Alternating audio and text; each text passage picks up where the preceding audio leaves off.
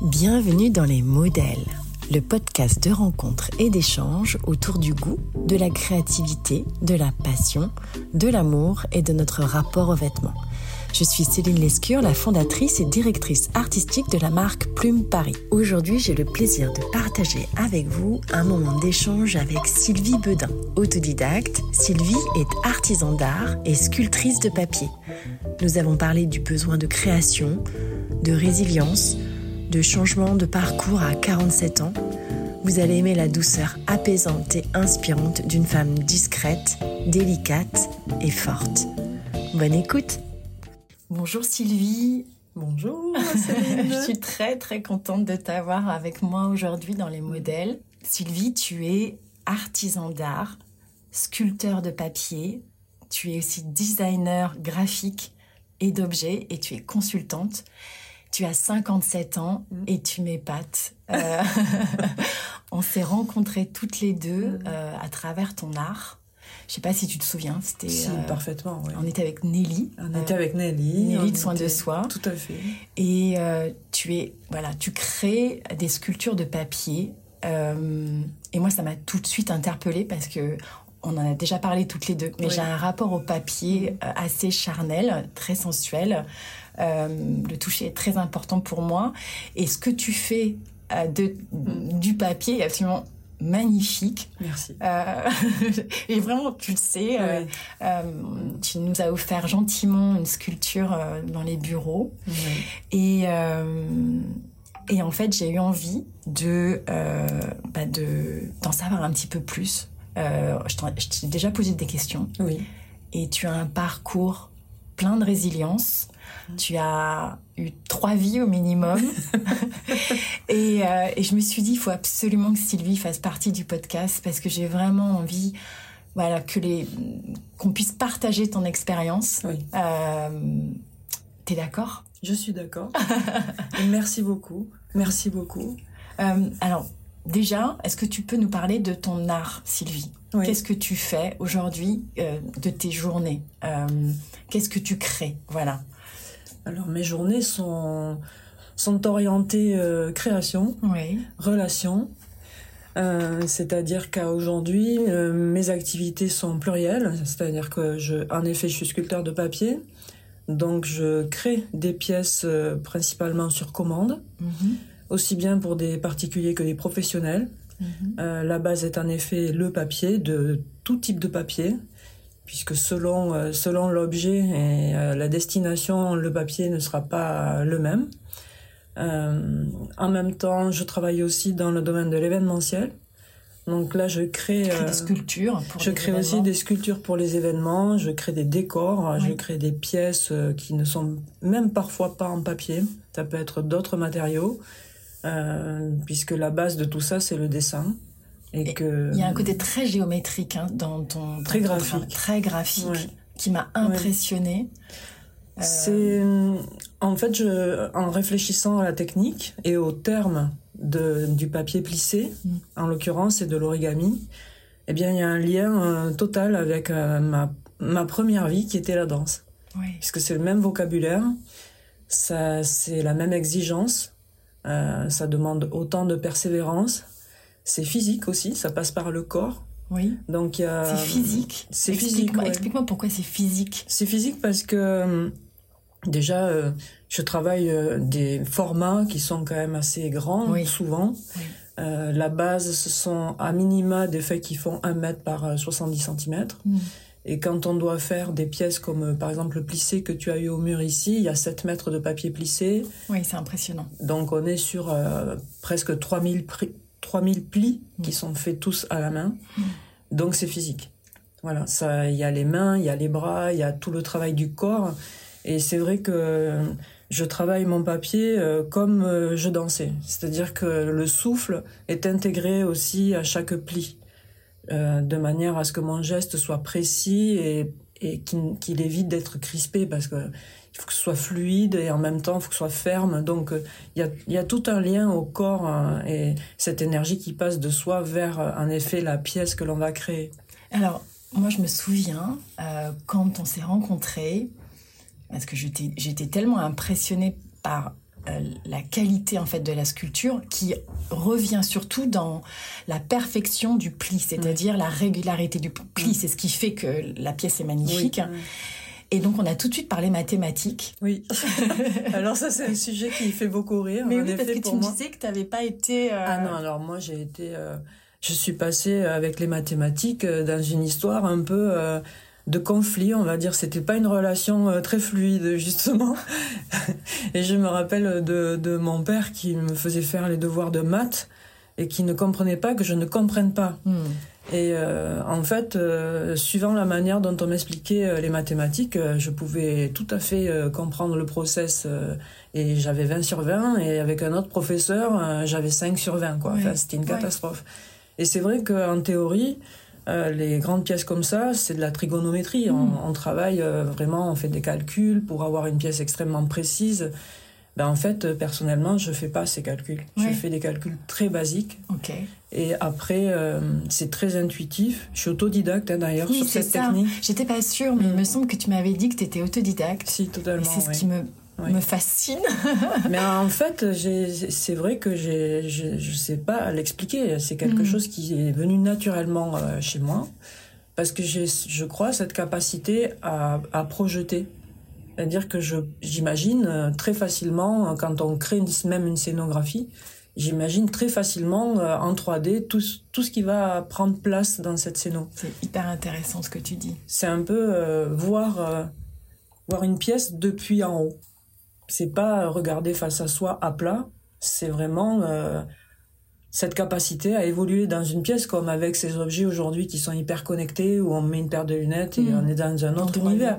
Ben, en fait, euh... tu arrives à avoir le volume euh, avant la création de ta pièce. C'est ça. Tu la dessines d'abord ou pas du tout? Non, c'est vraiment parfois, parfois ça t'arrive, ouais. Parfois oui, parce que ben quand je fais un travail sur commande, mm. je dois répondre à un cahier des charges, donc euh, de nuances, de formes, de mesures, de d'intégration dans une dans un espace.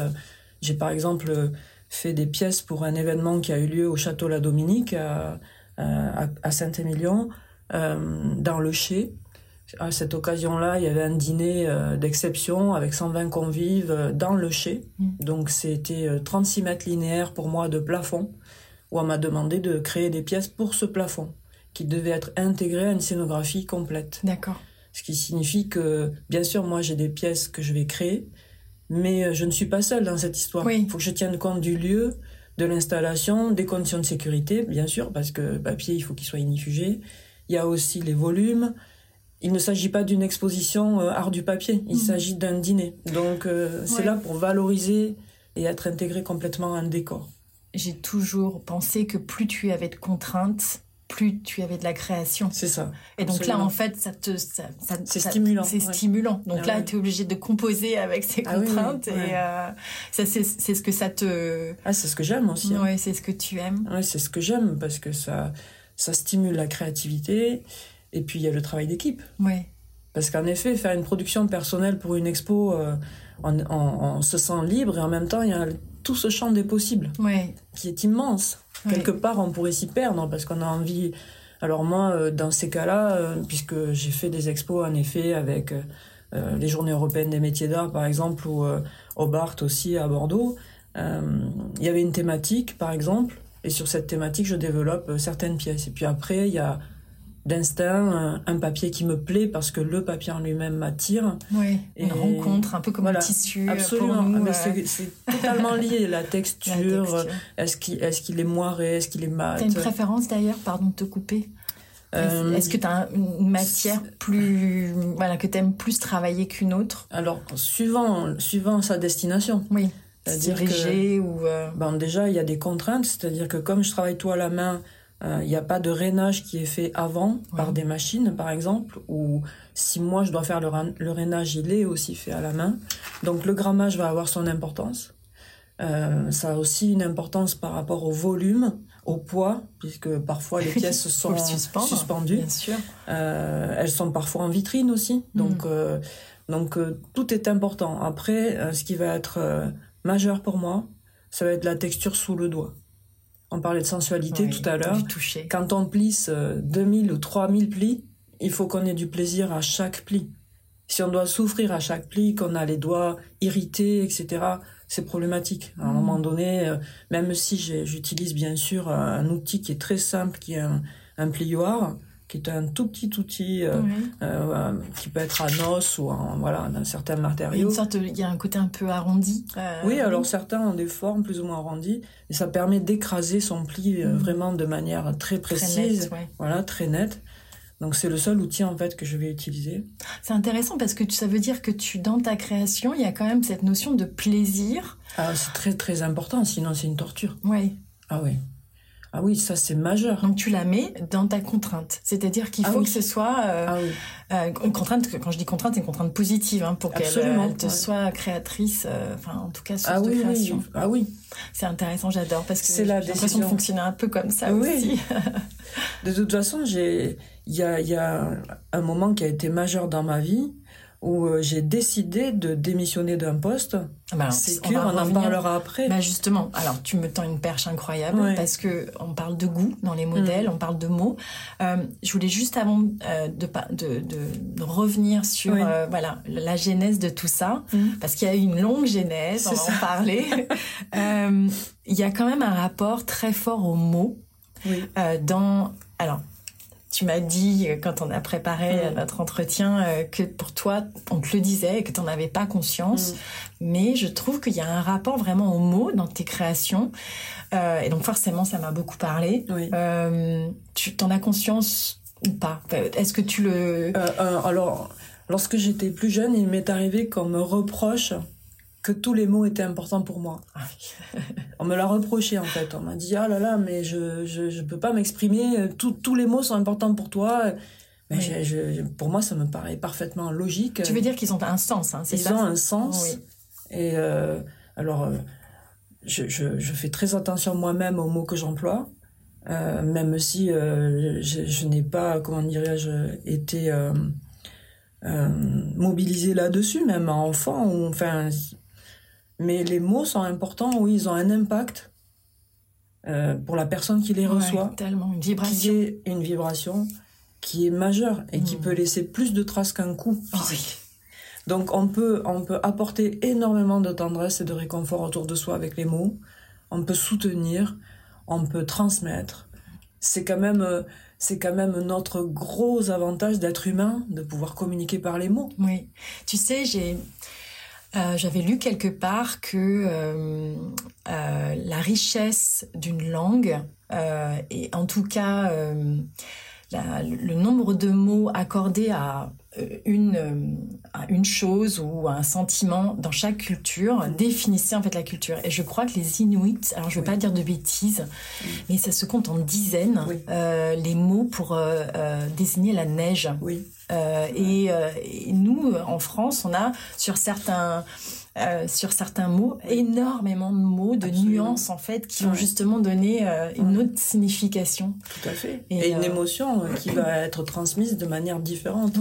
Il y a le ton, il y a la manière dont on l'exprime, il y a le, visage, bien sûr, les gestes, etc. Puis moi, je suis une femme de gestes, bien sûr, je suis d'origine italienne. évidemment, les gestes, il y en a tout le temps, même derrière mon téléphone. mais, euh, mais les mots, euh, oui, en effet, et les silences sont très importants. C'est comme mm. en musique, c'est la même chose. C'est euh, la notion de vide, de plein, de silence et de parole, le son, avec quelle tonalité. ouais, je trouve que c'est très très important. Et, et donc tu l'écris. Tu as une écriture qui est magnifique qui est très très graphique, enfin calligraphique. Et euh, est-ce que tu t'en rends compte que quand même tu poses le mot sur le papier ou c'est quelque chose de tout ah, C'est très euh, il y a une intention quand je le fais. Hmm. D'ailleurs, euh, dans le cadre de mon activité, la règle dit que pour, pour communiquer, on est censé le faire de manière très régulière, par exemple, sur les réseaux, etc. Je suis mm. toute seule à le faire et en théorie, je devrais avoir sur mon agenda mes publications postées pour le mois, voilà. Ben, je, je, ne, je ne le fais pas parce qu'en fait, je pars du principe que si je dois poster quelque chose, c'est que j'ai quelque chose à dire. Oui. c'est un peu comme euh, j'ouvre la porte pour aller dans la rue. Si je, si je parle à une personne, c'est que je, je, m'adresse à cette personne.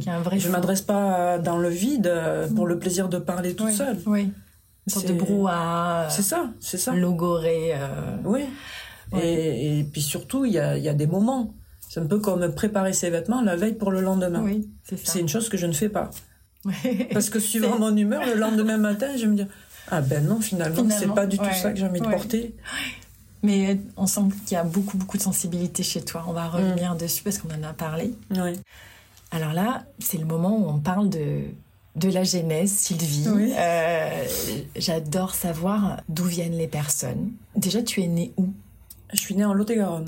Alors, on comprend l'accent quand oui, c'est ça. il, est toujours là. Il est toujours là. Il chante, il est très beau. Tu es née dans Lot-et-Garonne. Tes parents étaient du Lot-et-Garonne, non Parce que tu me parlais d'origine italienne. C'est ça. Mes parents... Euh, alors, ma mère est née en France. Mhm. Mais ses parents, euh, notamment son père, était, est, né à Houdine, à côté. Ah, mais je euh, connais très bien. Voilà. fille au père, Houdine. Eh ben voilà. ma grand-mère, c'était. C'est le nord-est de, ça, de tout à fait, tout à fait. Et mon père, lui, euh, est né en Italie, à, à Mirano, à côté de Venise, hmm. donc province de Venise. Et il est arrivé en France, lui, euh, après avoir vécu euh, des moments extrêmement difficiles en Italie, où il a été placé, etc., parce qu'il est né en 41. Hmm. Et, la période de Mussolini. la guerre, voilà. Et puis il était issu d'une famille où ils étaient nombreux, il était le petit dernier. Donc voilà, ça a été un, un démarrage dans la vie pour lui euh, difficile, pour ma mère euh, également. Et par conséquent, ils se sont rencontrés euh, quand mon père est arrivé en France, jeune. Et mon père a appris le français. Il disait qu'il avait appris le français avec, grâce à ma mère et avec ma mère en lui écrivant des lettres parfois à la gare avant de prendre son train, tu vois. Donc les mots sont ben importants. Et dès lors qu'il a, dès lors qu'il est arrivé en France, il a, il a fait son maximum pour demander sa naturalisation française et, et apprendre le français.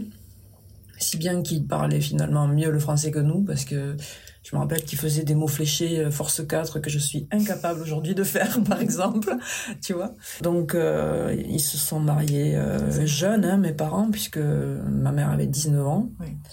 Euh, c'était une autre époque, bien sûr, hein, euh, voilà, 66. Vous étiez plusieurs Enfin, tu es fille Non, j'ai donc un frère et une sœur qui sont plus jeunes que moi. D'accord, donc l'aîné Oui, l'aîné. Et euh, voilà, une fratrie et une maison à l'italienne. Qu'est-ce qu'ils faisaient dans la vie, tes parents? Alors, mon père, les études qu'il a fait en Italie quand il est arrivé en France, ben voilà, ça ne valait plus rien du tout. Donc, ben ils ont travaillé. Il avait fait des études de quoi? Alors, il a fait des études supérieures là où il était, mais c'était qu'il n'y avait pas quelque chose de spécifique. C'était voilà parce qu'il est arrivé jeune quand même en France. Après, c'était c'est une famille où on raconte pas beaucoup. Hein. Hmm. Je connais pas mon histoire familiale très peu, à part ce que ce qu'ils ont bien voulu nous raconter, mais on posait pas de questions et si on posait des questions, euh, on n'avait pas nécessairement de réponse. Hmm. Il y a eu beaucoup de violence, il y a eu beaucoup de ils sont nés tous les deux. Ma mère est née en 46, donc c'était juste après la guerre aussi. Elle, n'était pas l'aînée dans des familles, euh, une famille extrêmement, extrêmement modeste, où à 12 ans, elle était placée pour travailler. Enfin, voilà, mmh. ils ont eu un parcours euh, qui a été dur, très, très dur. Et donc, très exigeant. dans votre éducation, toi, as eu mmh. tu l'as senti qu'il y avait une, une, exigence ou au contraire, c'était, ils avaient créé un cocon? Comment c'était ton enfance? Alors, mon enfance, c'était beaucoup d'émotions très mhm. fortes, très très fortes.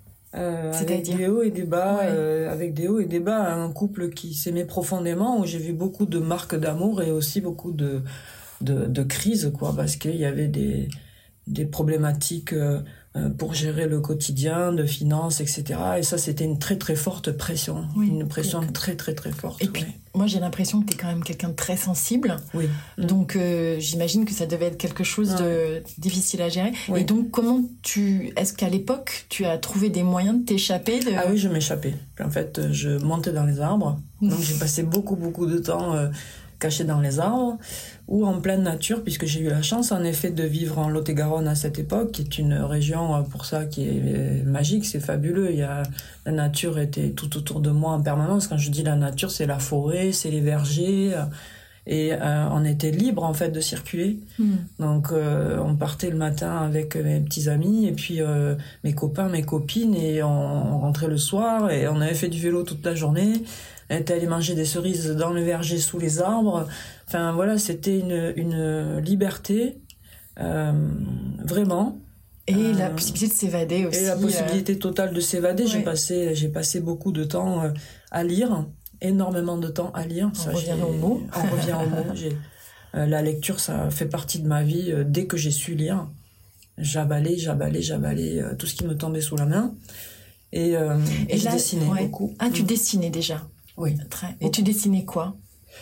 Tout et n'importe quoi. D'accord. Mais mon père aussi dessinait énormément. Ah, donc il y a quand même un ah, lien. Oui, oui, euh, Mes parents étaient des créatifs en fait. Euh, euh, je me suis rendu compte adulte en fait que ma, ma mère mettait sa créativité dans son quotidien en permanence. C'est-à-dire, elle faisait quoi? C'est-à-dire que, ben, encore une fois, comme il n'y avait pas non plus des moyens énormes, eh bien, elle adorait les fleurs on avait des bouquets de fleurs tous les jours dans la maison. Mhm. Et elle était capable, avec euh, trois branches euh, qu'elle allait cueillir dehors et deux fleurs, de faire un bouquet euh, sublime qu'aujourd'hui, on dirait que c'est une composition florale fine art, par exemple, tu oui, vois. Oui, oui, tout à fait. Je le vois dans mon métier aujourd'hui.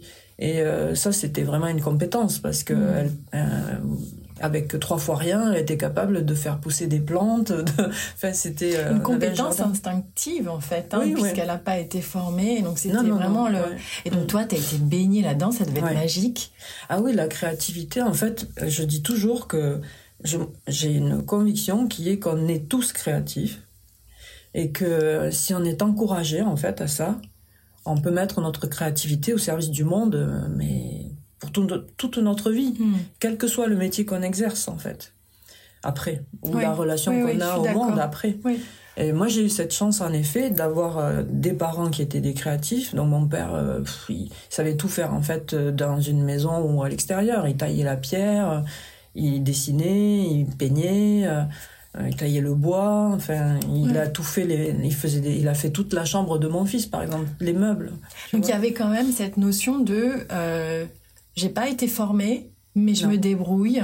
Je suis autodidacte et ah je mets en place. Donc, tu as quand même eu cette vision ah oui, totalement. Euh, de, euh, bah, de ce que tu es devenu aujourd'hui. C'est-à-dire qu'on euh, n'est pas obligé de rentrer dans, enfin, dans un cursus. Ben, j'ai fait mentir le cursus. Alors, vas-y, raconte. Parce que, donc, tu es devenue danseuse. Tu as, as, fait des études aussi de, de langue appliquée.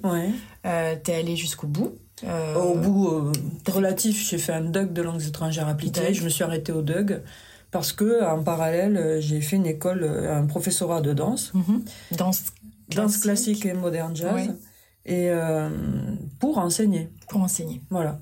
Et euh, donc j'ai eu ma propre école et euh, c'est vrai qu'en même temps j'ai fait ces études de langues étrangères appliquées. Donc tu avais une école de danse J'avais une école de danse. Et à côté de ça, tu enseignais euh, les, langues Non, j'enseignais pas, j'ai arrêté après le DUG. Ok, d'accord. Et, et après dans mon parcours, ben, j'ai dû arrêter la danse. Et Pourquoi tu avais dû arrêter la danse? Alors j'ai arrêté la danse d'une part parce que j'ai... À quel âge, pardon, tu as arrêté la danse? Oula, alors je me rappelle plus trop quel... C'est juste pour situer dans ton parcours euh, une trentaine d'années, je crois. D'accord, ok. Euh, ouais, je crois. Et donc, mais j'ai continué après d'exercer, mais différemment. J'avais plus l'école euh, physique, on va dire, mais je donnais des cours particuliers à domicile, à des, à des, groupes. Puis j'ai travaillé pendant un an dans un centre, un établissement thermal, où là, je gérais une salle de sport pour les curistes et les gens qui venaient faire du ski. C'était à Barège. Alors, juste, avais arrêté, mais il me mm. semble que c'était parce qu'il y avait eu quelque chose. Il y a eu un accident voilà, aussi, voilà. Donc oui, j'ai arrêté. En fait, t'as été un peu forcée dans ta... J'ai été contrainte, en fait. Euh, j'ai été contrainte d'arrêter et, euh, et mon autre bagage étant les langues étrangères appliquées, eh bien, euh, j'ai tapé à la porte d'un office de tourisme du Lot-et-Garonne où j'habitais, à Nérac. Et on m'a ouvert la porte parce mm. qu'en effet, on recherchait quelqu'un qui soit en capacité de parler plusieurs langues, d'accueillir le public. Et, c'était plus alimentaire euh, Ou ah ça te plaisait euh, Alors, l'office de tourisme, euh, ça m'a plu. Oui. Parce qu'en effet, c'était une ouverture au monde encore, euh, des échanges. et puis, ben, le tourisme, c'est quand même un domaine qui était agréable. Dans un, dans un village comme Nérac, une ville comme Nérac qui était avec un patrimoine architectural bâti qui est très beau, un environnement naturel qui est très beau aussi. Ça, ça te nourrissait quand même. ah oui, oui. Oui, oui après, euh, c'est vrai que j'ai cette... Euh, ce, comment dirais-je, ce besoin d'être nourri et cette curiosité d'apprendre, quoi. C'est apprendre, apprendre, apprendre. Euh, j'apprends tous les jours et j'aime ça, en fait. Comment tu te nourris au quotidien, Sylvie? De, créativité, de tout. De tout en fait. Et puis on a une grande chance aujourd'hui avec Internet. Hmm. Donc je continue les bibliothèques, les livres, les rencontres. Euh, euh, j'aime découvrir. Euh, même les, les, partenaires avec qui je travaille, je vais dans leur atelier, j'apprends de leurs techniques à eux pour pouvoir travailler moi en parallèle avec eux en connaissant leurs contraintes en fait. Je pars du principe que mieux je vais connaître les contraintes de l'autre, oui. plus facile ce sera de travailler ensemble. Oui, puis ça te donne aussi des outils. C'est-à-dire que c'est une opportunité, ah euh, une technique et donc une créativité. Une... Qui se nourrit d'une autre. Euh, Exactement, hein, ça crée des projets. Euh, c'est très intéressant. Donc tu as cette première vie, seconde vie. C'est quoi ta seconde vie? Parce que tu me parles de trois vies. Ben oui, parce qu'après, ben, il y a eu la fonction publique. Ah oui. Où là, ben, là j'ai mis un peu ma créativité entre guillemets telle que je l'exploitais avant. Mais alors pourquoi tu es rentrée dans la fonction publique? Pour des raisons alimentaires? C'est ça. Tu étais devenue maman? J'étais maman. Oui, j'ai été devenue maman, en effet. Et euh, on en revient toujours à la même chose. Euh, donc on met en pause. Euh, alors oui, mais en même temps, voilà, c'était une opportunité. j'étais en contrat de droit, de droit privé dans le domaine public. Et puis et puis j'ai découvert en effet cet univers. Et c'était aussi sécure quelque part. Quoi. Même si j'étais en contrat droit privé, donc j'avais pas encore le statut de fonctionnaire. Mais euh, et puis j'apprenais. J'ai tout appris. J'ai travaillé dans je ne sais combien de, de services. Et t'arrivais quand même à, à, maintenir de la créativité à côté, euh, je ne sais pas. Alors plus ou moins. Oui. Ça Beaucoup te moins qu'aujourd'hui. Ça te manquait. Ah oui, terriblement, ouais. Oui, oui, terriblement. Comment tu faisais? Ben, j'étais dans une autre vie, c'est-à-dire que j'avais une vie de couple, j'avais aussi mm. mon, mon, enfant à m'occuper.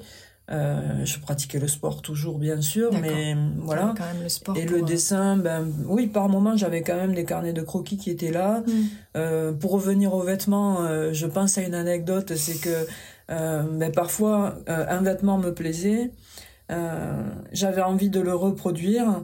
Donc je redessinais ce vêtement, je faisais le patron, donc je, je redécoupais un patron à partir du vêtement. J'ai un épisode avec un pantalon dont je me rappelle. Incroyable.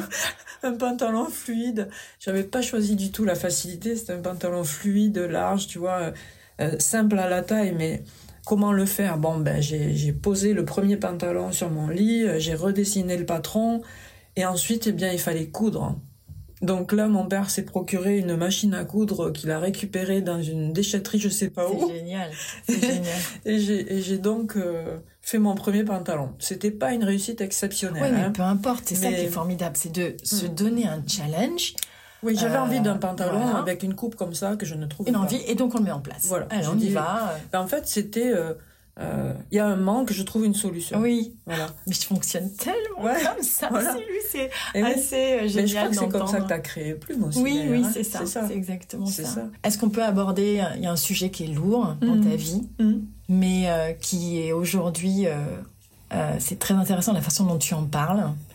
tu as eu un épisode de ta vie très douloureux.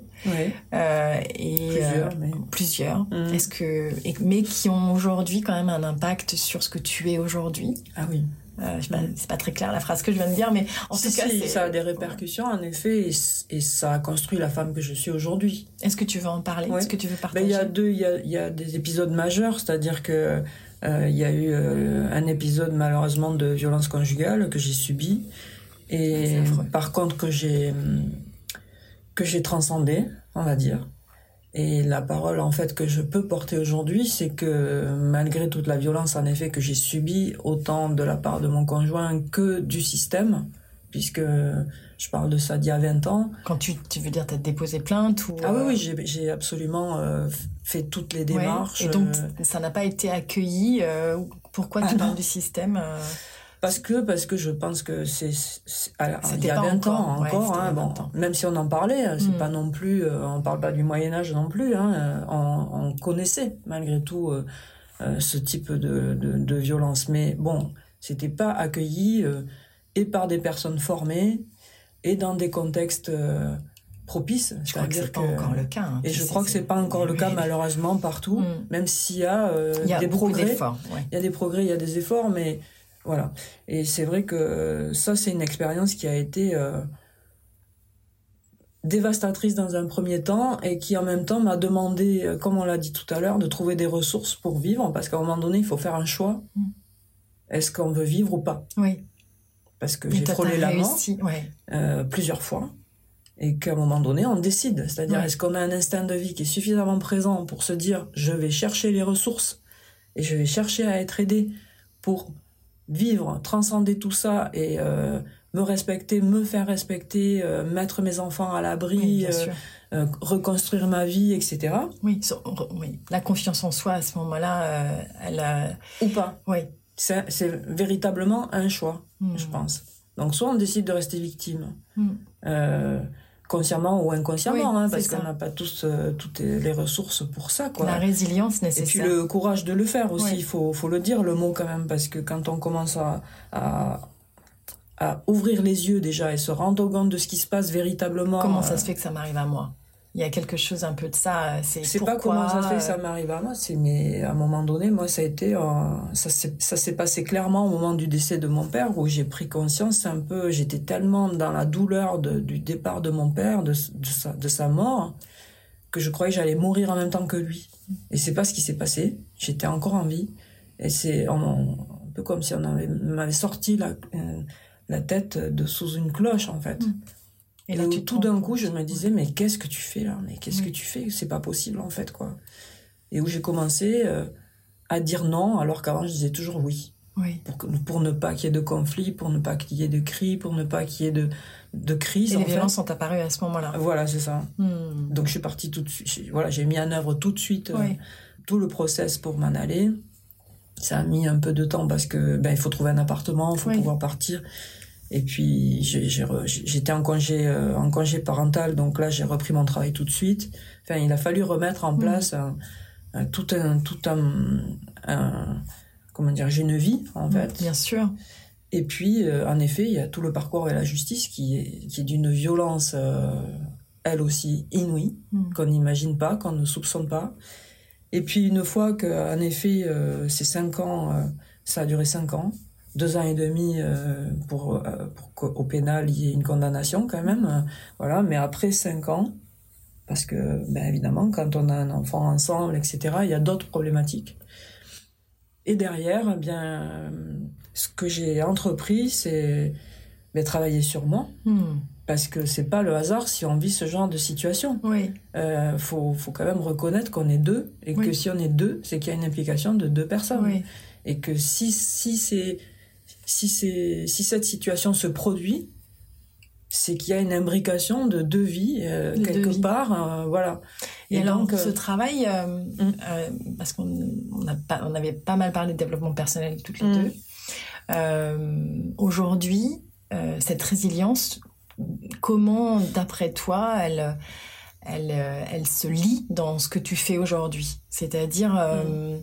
parce que voilà, cette violence, malgré tout, elle est quand même encore dans ton, bah, dans ton corps. Cicatrice, c'est une cicatrice. voilà. Après, je me suis fait, voilà, j'ai fait un parcours avec un, un psychiatre, euh, thérapie comportementale et cognitive, euh, ainsi que à côté euh, d'autres méthodes aussi, comme la kinésio par mm. exemple, comme le MDR, mm. ces techniques qui permettent aussi d'aller plus loin.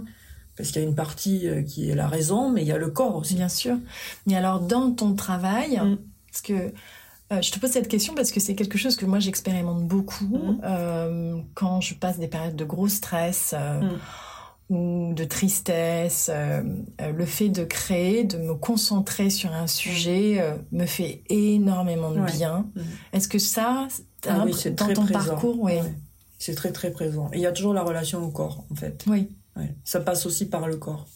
Donc, bien, il y a une hygiène de vie, et qui est très simple. C'est-à-dire que tous les jours, quel que soit le temps, je suis dehors. Tous les jours. Tous les jours, je vais marcher. Euh, j'ai eu en effet une connexion avec la nature euh, très très jeune. Et euh, contrairement à ce qu'on pourrait penser, les cerises, la forêt. La forêt. mon père allait en forêt tous les jours, tous les hmm. jours. et donc, je l'ai toujours tu accompagné. tous les jours.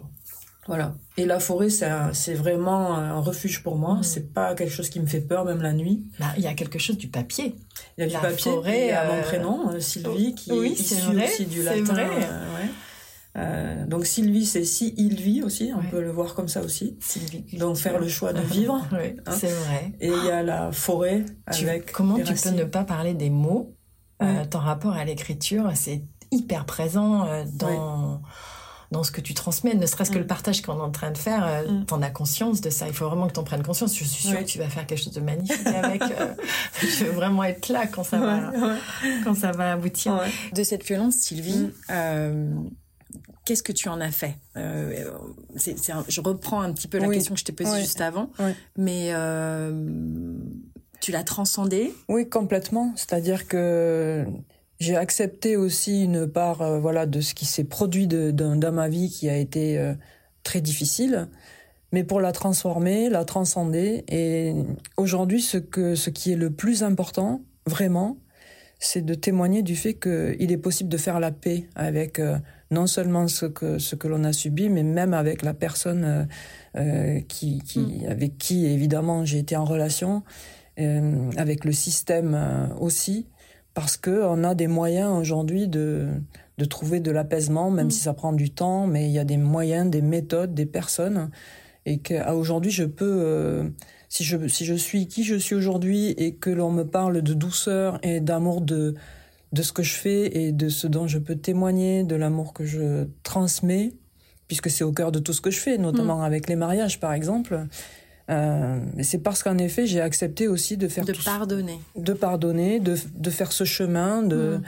et aujourd'hui d'être en paix et de témoigner que c'est possible en effet. De faire des choix. Euh, oui. C'est intéressant, hein, mm. c'est quelque chose qui me parle beaucoup. Euh, parce qu'on peut être en colère, on peut se dire ah c'est injuste. Parce qu'on a identifié plein de choses. Et on se dit, ben voilà, c'est pas juste. Mais le pardon nous fait tellement avancer. Absolument. Le pardon, ça ne. Surtout, il faut bien. faut bien avoir conscience que pardonner, ça ne veut pas dire effacer ou cautionner. Absolument pas. Euh, c'est pas du tout ça. Mais par contre, à un moment donné, euh, si on choisit de vivre, autant le faire dans les mm. meilleures conditions qui soient. Oui et, euh, et, avec les plus belles personnes qui soient autour de soi. Mais il y a quelque chose de... Euh, je suis quand même dans la compréhension, même si je n'accepte pas ce que ah tu as fait, mm. mais par contre, il y a quand même de, de, de l'empathie. Pour avoir du pardon, il faut quand mm. même de l'empathie, quand même, un peu, Sylvie, pour la personne.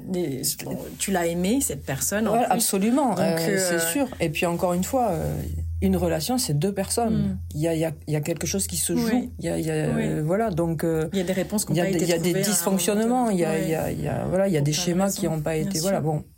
En tout cas, euh, c'est chouette le, que le plus important, c'est de dire aujourd'hui que il est possible d'être en paix après tout ça. Ouais. Bah, après avoir mis, voilà, après avoir mis en œuvre tout ce qu'il fallait pour euh, sûr, il faut être protégé, pour euh, voilà. En tout cas, c'est un joli mm. chemin, une jolie mm. ouverture que tu proposes mm. euh, et dans ton parcours créatif. Euh, dans ta dans ce que tu es je trouve que c'est vraiment très beau Sylvie c'est trop chouette merci beaucoup et tu m'as parlé donc donc l'hygiène on disait la, nature la, pleine nature, voilà. puisque nous nous sommes de la nature ouais. Hein euh, et donc je reviens toujours à cet ancrage euh, physique avec la nature, donc euh, pieds nus dans la terre ou dans le sable, puisqu'aujourd'hui je vis sur le bassin, c'est un, c'est quand même un environnement extrêmement privilégié. je suis convaincue. Voilà, voilà, et c'est d'ailleurs pour ça que j'y vis. Donc ce, ça, c'est vraiment une nécessité. C'est voilà. Donc la, la, connexion avec la nature, c'est vraiment le, minimum que je puisse faire. Après, il y a hum, aussi euh, bah, l'exercice physique, on va dire, puisque... Qu'est-ce que tu pratiques? Euh, La barre à terre. Euh, Qu'est-ce que c'est la barre à terre? Alors c'est c'est la, la, barre classique en fait que l'on fait au sol. D'accord. Voilà, c'est l'origine. On va dire le pilate. Les exercices de pilate sont souvent issus d'exercices de la danse. D'accord. Il, y a pas mal de il y a pas mal de connexions en fait entre ces. Les exercices se font tous au sol. Hmm. Voilà. Voir ça travaille les muscles profonds. Euh, ouais. La barre à terre, écoute, ça m'intrigue. Ça, ça, se pratique à Bordeaux, tu ah, trouveras. Très très bien, je vais aller voir ça. Ça devrait te plaire d'ailleurs. Ok.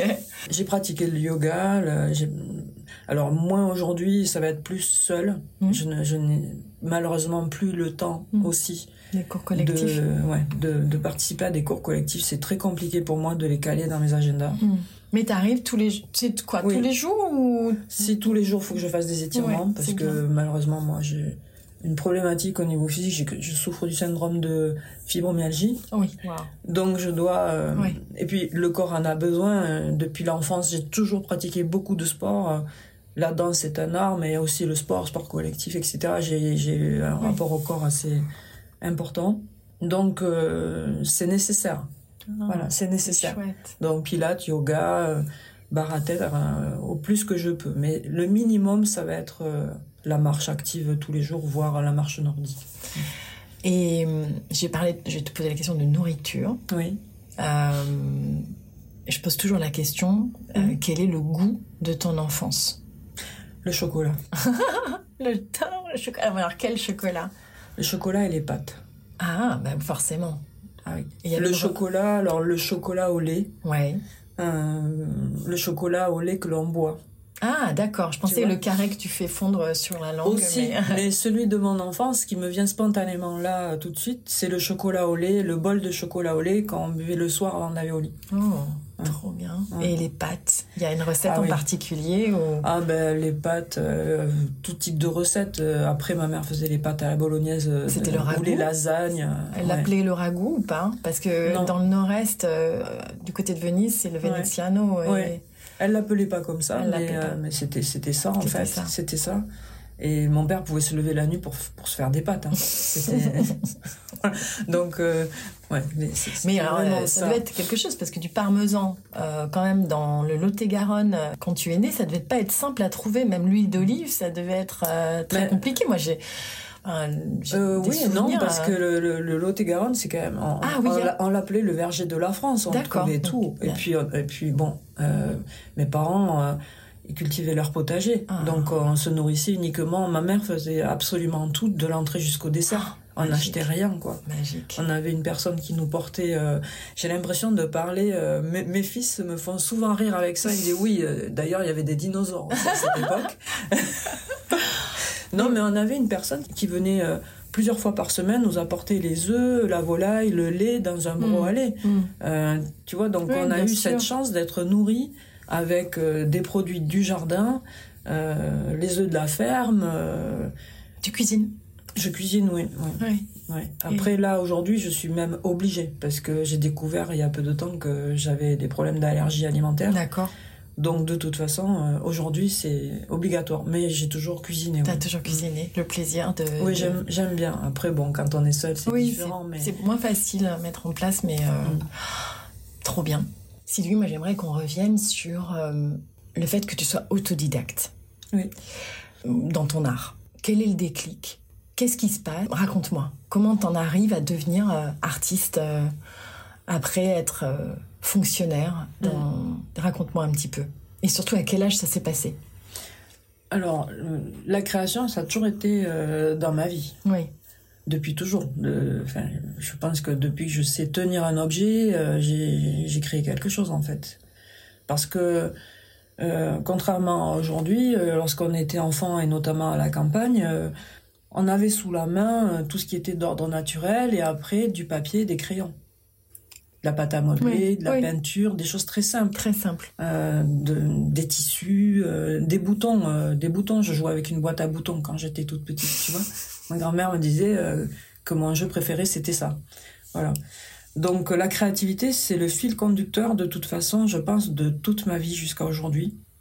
Et c'est une manière de voir la vie globalement, je pense, qui s'est construite quelque part sur du manque. C'est-à-dire que complètement. Voilà, quand il n'y a pas d'abondance, que ce soit matériel, etc., eh bien, tu te, tu te divertis et tu crées des solutions. Mm. Et c'est aujourd'hui ce que je fais. J'apporte des solutions créatives à mes clients. En fait, c'est ce que je dis, quoi. Tu vois, quel qu'il soit.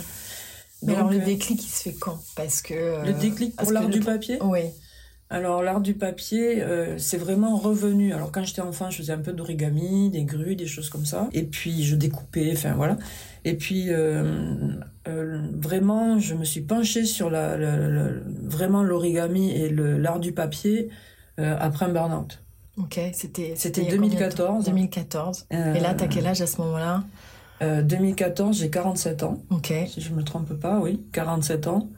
Et oui, là j'étais, j'avais déjà créé mon entreprise en parallèle de mon poste de fonctionnaire. D'accord où j'étais chargée d'accompagnement d'entreprise et de communication et développement éco, donc euh, développement, de, développement économique du bassin. Et euh, voilà, je finis par faire un burn-out. Et euh, je, je, suis contrainte, après une opération, de rester allongée pendant plusieurs mois. Donc, je ne peux plus accéder à mon ordinateur, à rien. Hmm. Et je reviens à l'essentiel, c'est-à-dire, j'ai vraiment une impulsion, un besoin de reprendre le papier et le crayon. Donc je recommence à dessiner et je suis allongée. Et donc j'ai à disposition papier crayon. Voilà. Et ça vient comme ça. Et ça revient comme ça en fait. Au départ tu dessines. Au départ je dessine et, puis j'ai envie de plier. Donc je refais des grues. Et ça c'est vraiment le premier, le premier objet que je refais. Ouais.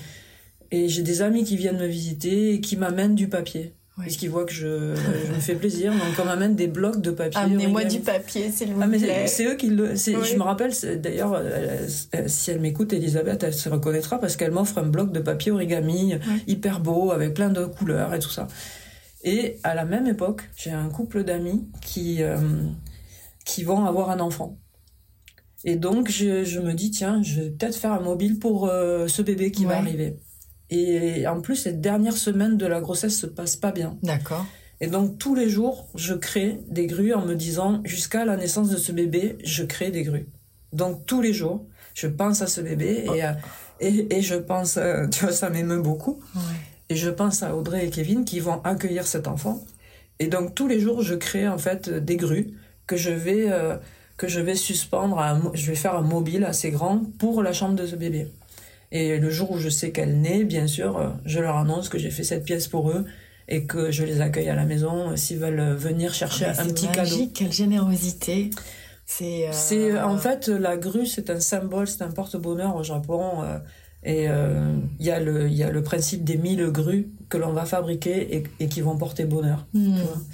Donc c'était c'est vraiment la la première pièce que je fais et là, il y a quelque chose de magique qui se passe parce qu'en effet, eux, ils l'accueillent déjà euh, avec beaucoup d'émotion. Euh, et Lola, qui est le bébé qui est né, dès, dès, les premiers instants, elle est très attirée par ce mobile. Et ses parents me disent même euh, jusqu'à aujourd'hui que que c'est la seule chose qui l'apaise en fait. Oh, wow. Et que même quand elle part, quand ils partent, quand elle grandit, quand ils partent quelque part, elle me dit mais moi j'ai envie de retrouver mes oiseaux, tu vois. Voilà. très jolie histoire. Et c'est cette histoire en fait, elle est c'est le lien en fait qui m'a amené vers l'art du papier. Et ça, ça date de 2016, tu vois, après derrière quoi.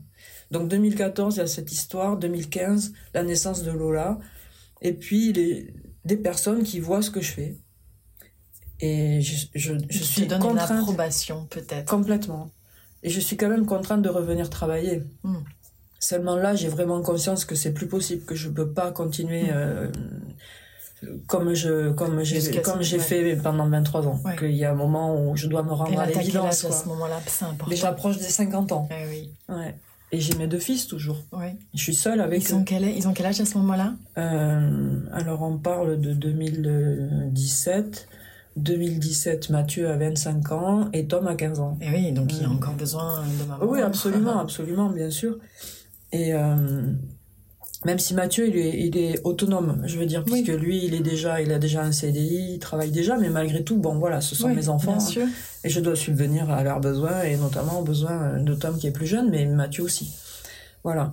Et donc là, euh, je, je sens, en fait, je sens que je suis arrivée au bout de ce que je pouvais donner même si ma mission de service public, j'y croyais énormément et j'ai tout donné euh, pour ça. Oui, là, tu avais besoin d'autre chose. Oui, je pouvais plus. Oui. Voilà. Et donc, euh, j'ai cette chance d'avoir été entendue par ma présidente et qui, par conséquent, euh, m'a confié une mission avec une, avec une directrice, Sylvie, qui est devenue une amie, sur l'étude de, de mise en œuvre de l'Agence de développement économique du bassin. Donc elle nous missionne euh, toutes les deux pour travailler euh, sur cette question, sur les 17 communes du bassin. Sur quelle question? La question de la mise en œuvre de cette agence. Est-ce que, est-ce, que c'est pertinent? Est-ce que ce sera bien accueilli? Est-ce que, mm. enfin voilà, toute cette, toute cette question-là pour le développement du territoire. Donc on fait cette étude et, euh, moi je, je, je, je, leur dis, je leur dis, ok, je, travaille sur ce sujet, mais par contre après j'arrête. Ok, donc pour toi c'était pour moi la fin de la Pour moi c'était clair quoi. Oui. Personne n'y croyait, bien. entendu. Voilà. Et j'annonce que j'arrête à la fin de la mission. comment tu te sens Je crée euh, le logo de l'agence de développement éco, donc BA2E. Euh, le logo, c'est voilà que je vois tous les jours devant mes yeux. c'est moi qui l'ai fait. Euh, et je l'aime toujours d'ailleurs, ce logo, je trouve. voilà. Et, et je me sens libre. Oui. Enfin. Vraiment. Mais ça n'a pas été une décision facile à prendre, bien entendu, parce que il faut que derrière ça suive. Hein. Ah, voilà, c'est ça. T'accompagner peut-être au départ Pas du tout. Non. non, non, pas du tout. J'avais créé donc en 2012. Et là, il y a quand même une personne euh, très importante qui a, qui m'a, qui m'a vraiment, qui a donné l'impulsion pour que je crée euh, cette entreprise qui est Arnaud, qui était mon directeur à l'époque, qui lui était issu du privé, qui n'était pas fonctionnaire et qui était chargé de mettre en œuvre la pépinière d'entreprise. Et c'est quelqu'un qui, pour moi, a été extrêmement important et vraiment, je tiens à lui rendre hommage parce que si euh, j'ai créé cette entreprise, c'est grâce à lui. D'accord. Parce que moi, je croyais absolument pas être capable de le faire. Est-ce que c'était même euh, comment utile à quelqu'un? Comment il t'a... Ah, mais lui, clairement, d'entrée, euh, déjà, il m'a choisi pour travailler avec lui parce que j'ai postulé pour travailler à, la pépinière d'entreprise. Mhm. Mhm. C'était un nouveau service, une nouvelle structure, et j'avais très très envie de revenir sur le terrain, de revenir euh, à, des projets euh, qui étaient qui existaient. J'avais besoin d'aller accompagner des personnes. Là, nous, sommes dans l'appartement de Plume. Oui. Et euh, tu étais déjà venue. Oui, et j'adore cet appartement. Pourquoi tu l'adores? Ah, il y a, l'histoire, en même temps, le raffinement de, ce, de cette maison haussmannienne, euh, voilà, avec ses moulures, ses plafonds. En même temps, il est très très clair. T'en as fait un lieu convivial et chaleureux. J'adore. trop bien. J'aimerais qu'on parle de ton rapport aux vêtements. Oui. J'aimerais que tu me racontes. Alors, moi, je te trouve très élégante. Euh, on verra sur la photo parce qu'après, je vais prendre en photo. oui. Euh, t'as les cheveux courts, mm. gris. Euh, totalement euh, assumée, euh, une belle paire de lunettes, très design.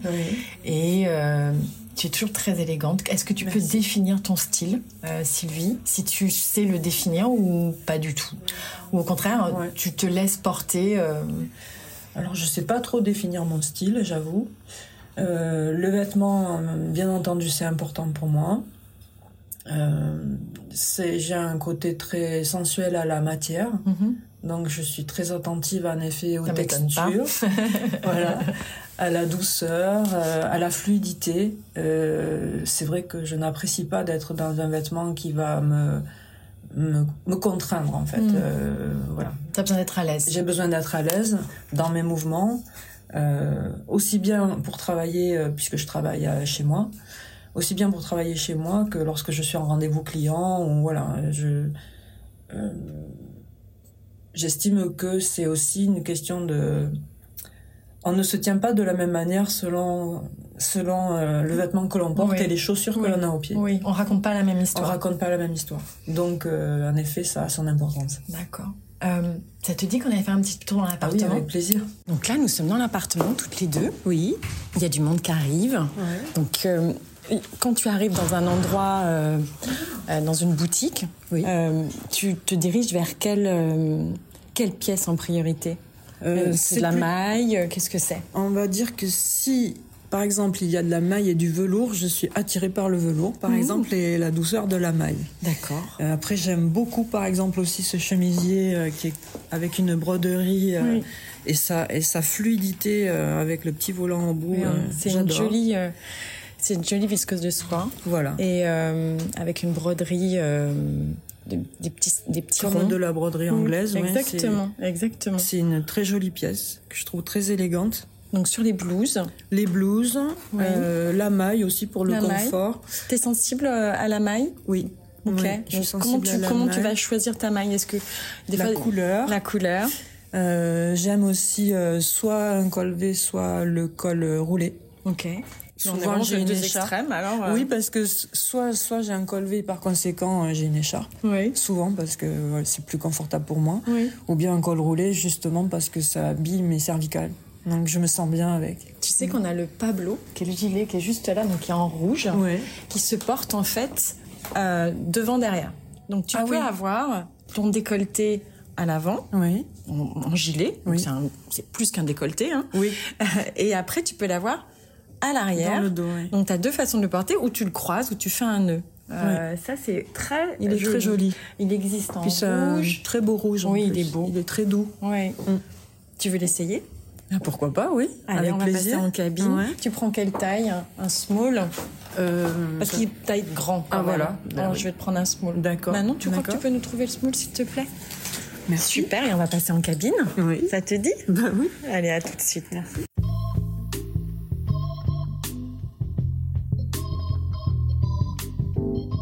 Donc là, Sylvie, tu es, dans, es dans, le, dans, la cabine. Dans la cabine. Comment ça se passe? Très bien, parce que déjà, il a une douceur. Euh, c'est une caresse. Wow. Tu le mets, as décidé de le porter de quel côté? Alors, spontanément, je, je l'ai mis euh, euh, devant. D'accord.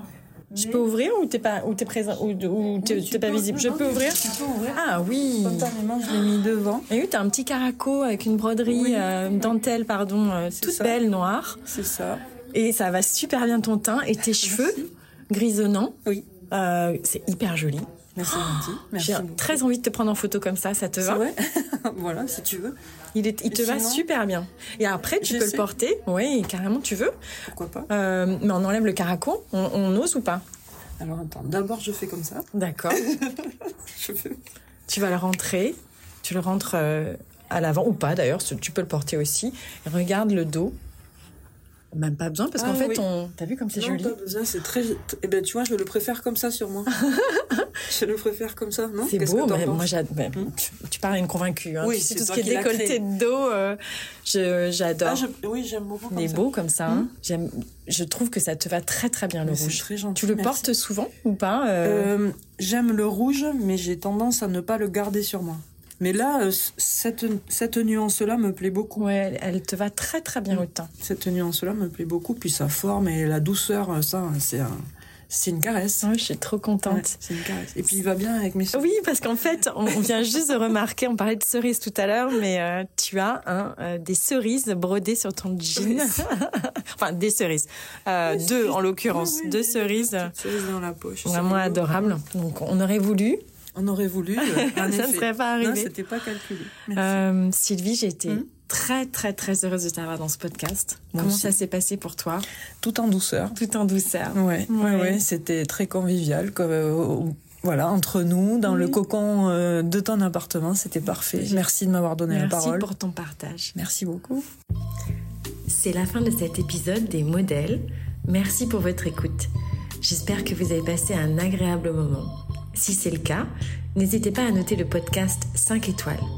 Et pour ceux qui souhaitent mettre des images sur ces mots, rendez-vous sur la page Instagram, les modèles, les underscore mots au pluriel underscore, des underscore et L avec un S. Je vous embrasse, à bientôt. À bientôt. À bientôt. À bientôt. À bientôt.